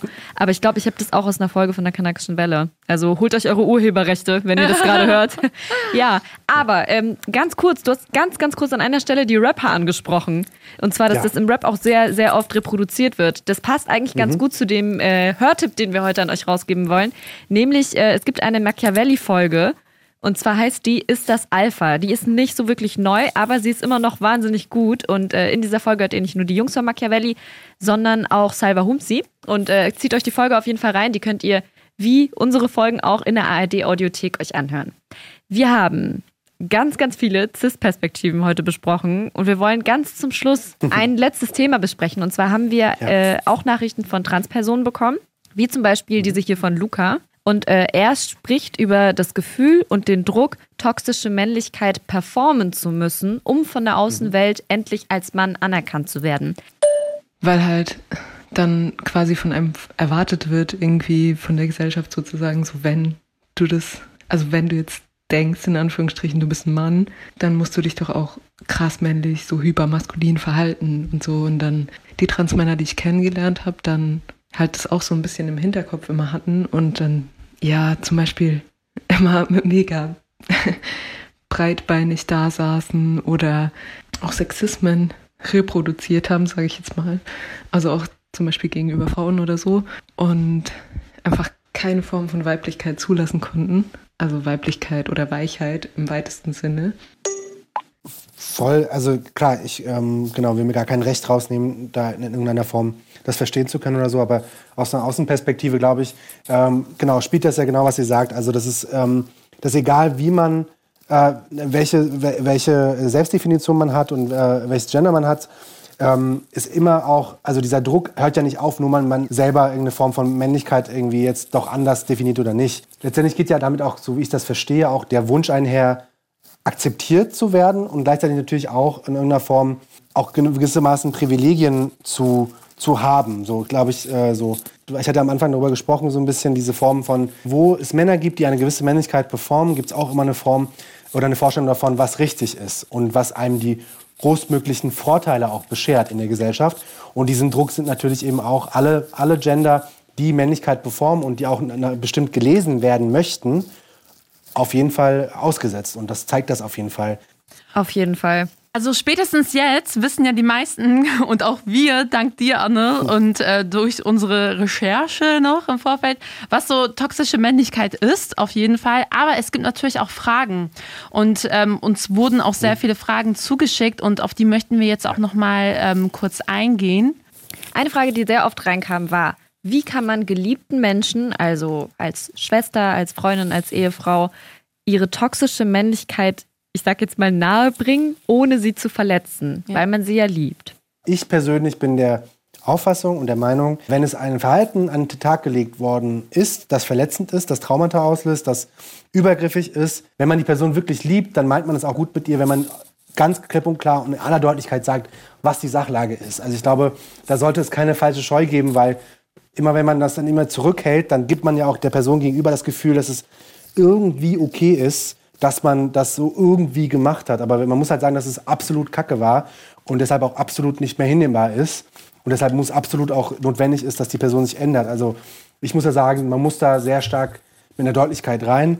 Aber natürlich so, je nachdem, wie, ähm, wie die Personen miteinander reden, ob es in einem, ob es irgendwie auch gewaltfrei kommuniziert ist und ähm, ne, welche Ansprache man einfach findet, ob man auch eine gute Kommunikationsgrundlage auch dafür hat. Ich glaube, das ist auch wichtig, weil man kann mit so einem Thema auch schwer äh, mit der Tür ins Haus fallen, wenn man davor 50 Jahre nicht drüber gesprochen hat. Genau, ich kann jetzt auch keine Tipps zu geben, aber ich habe für mich immer so ein bisschen die Erfahrung gemacht, dass es immer so gut ist, statt zu sagen so, ey, du bist so und so, sondern ey, ich würde mir wünschen, dass wenn du das machst, dass du auch daran denkst so. Aber das ist, ich bin, weil ich bin kein Experte, da gibt es Experten, äh, yeah. ExpertInnen, die das besser können, gerade auch in so Täterarbeit zum Beispiel ähm, die genau auch diese psychologischen Expertisen und Bildungen dazu haben, das zu tun. Aber genau, ich würde damit sehr stark rausgehen und direkt sagen, weil sonst ändert sich das System nicht. Ich glaube, das hilft schon sehr, sehr vielen Leuten. Ich glaube auch. Die Sache ist halt die, wir sind schon relativ lang geworden und deswegen mhm. wird es so sein, dass wir nicht alle Fragen hier beantworten können. Und wir wollen dich deswegen einfach mal fragen, ob du eventuell Lust hättest, ein, ein Insta-Live ja. mit uns demnächst zu machen. Das wäre ein, ein unverbindlicher Vorschlag. Du kannst noch mal eine Nacht drüber schlafen, wenn du Sehr möchtest. Genau. Nein, weil nein, gerne. Voll Absolut. cool. Weil dann würden wir die restlichen ja, ja. Fragen nämlich auf jeden Fall mitnehmen. Da kamen noch sehr, sehr interessante dabei. Aber eine, eine dürfen wir noch. Ja, auf jeden eine Fall. dürfen wir noch. Die finde ich auch wichtig. Und zwar für alle Männer. Also wenn man in so einer Männerrunde ist, wie können, also deiner Meinung nach, als Mann, wie kann man da effektiv gegen angehen, gegen toxische Männlichkeit? Also ohne dass man irgendwie direkt so ausgeschlossen und nicht ernst genommen wird. Also wie, wie kann das ein Mann machen, der vielleicht nicht so outgoing ist, weißt du? Also ich glaube, das ist eine der wichtigsten Fragen und ich glaube, darauf kommt es auch an, weil ich kann jetzt zum Beispiel, da muss ich mich auch selber kritisch reflektieren, so ich kann jetzt euch etwas erzählen und ich kann mir jetzt von vielen Leuten mehr Applaus holen. Das ist ja auch so ein Phänomen. Ich muss mich ja auch kritisch reflektieren als Person, die zu Männlichkeit redet, also wo ich auch Raum einnehme. Aber es kommt auf die Arbeit tatsächlich mit Männern drauf an. Und ich glaube, ich habe zum Beispiel immer die Erfahrung gemacht, also ich, das ist natürlich nicht einfach, weil man, man kann ja jetzt zum Beispiel also natürlich passiert ja erstmal so, alle sind so, Digga, was ist los bei dir, was soll das jetzt so, was bist du jetzt für einer so. Das sind ja, man, man muss ja schon auch die Stärke besitzen, dann auch seine Rolle und seinen Status innerhalb einer Gruppe aufzugeben oder zumindest auch in Frage stellen zu lassen. So. Ich glaube, was immer eine gute Möglichkeit ist, und das war es bei mir auch, dass ich mir Allies gefunden habe, auch also männliche Freunde, die ähnlich gedacht haben und wir dann zusammen in solche Situationen gegangen sind. Und dann zum Beispiel, das fängt ja meist bei so Witzen an, ne? bei so boah, die ist aber so und so, boah, die ist eine 10 von 10, bla, bla, diese Sachen kennt man ja sicher. Ja. Genau, und dass man in dem Kleinen anfängt, aber auch immer mit Leuten zusammen, so. Äh, weil nicht jede Person hat diese Stärke, diese innere Stärke und diese mentale Kraft, das auch zu tun. Aber auch da wieder, es muss gemacht werden und es muss, angefangen gerade über so Witze, das ist der Weg, den wir gehen müssen. Und es müssen vor allem auch Männer in diese Verantwortung gedrückt werden, da immer wieder den Finger reinzuhalten und zu sagen, ey, das geht gar nicht und das geht nicht. Und man muss immer zum Beispiel auch äh, irgendwie immer profeministisch weil Man darf jetzt zum Beispiel auch, auch ich darf jetzt nicht auf die Idee kommen, dass ich jetzt das Rad neu erfunden habe und jetzt, äh, ich hole hol mir jetzt Patent von Döner. So, und ich, das, die Kämpfe wurden schon von vor 30, 40 Jahren vor allem von Frauenbewegungen und Frauengruppen geführt. So, das sind Kämpfe, die aus deren Betroffenheit und aus deren politischem Aktivismus entstanden sind. Oder ich als Mann, der das dann auch vielleicht in so Männergrunden darüber austauschen will, muss immer auch den, den Zugang zu profeministischen Männer, äh, Gruppen finden und auch solidarisch sein. Und ich glaube, das ist immer wieder eine Sache, die man vergisst, weil man darf diesen Kampf oder soll diesen Kampf nicht alleine führen. Jani, boah, das. Ja, ja, ja absolut. Ja. Das ist ein Weg, den wir zusammen einschlagen müssen, auf ja, jeden Fall. Hundertprozentig. Anne, vielen, vielen Dank, dass du dir die Zeit genommen hast und mit Danke uns dein euch. Wissen geteilt hast und auch mit ähm, unseren ZuhörerInnen. Und wir haben uns richtig gefreut. Dankeschön. Danke, das dass ich von euch lernen durfte. Äh, danke, dass äh, ich euch zuhören dürfte äh, und danke, dass, ich, ähm, dass ihr mir den Raum gegeben habt. Das ja, ist äh, nicht selbstverständlich. Voll gerne. Voll gerne. gerne. Ich freue mich jetzt umso mehr auf unser Insta-Live. Ja, ich auch. Yay, ja, und ich auch. folgt Arnold ja. auf Instagram, weil da postet er auch mal richtig viele Sachen und ähm, guckt euch seine Arbeit an, macht euch schlau dazu und ähm, erreichen könnt ihr uns wie immer über Instagram oder ganz oldschool über bremennext.de. Und wir hören uns wie immer in zwei Wochen zu einer neuen Folge Chai und einem neuen Thema. Und versprochen, ich bringe dann kein Minztee mit. Ich weiß jetzt über deinen ja, Trauer Bescheid. Ich bestehe darauf. Aber ich habe es getrunken, ja, nee, ich hab's getrunken. Ich bin stolz ja. auf dich. Chai Society. Ein Podcast von Bremen Next.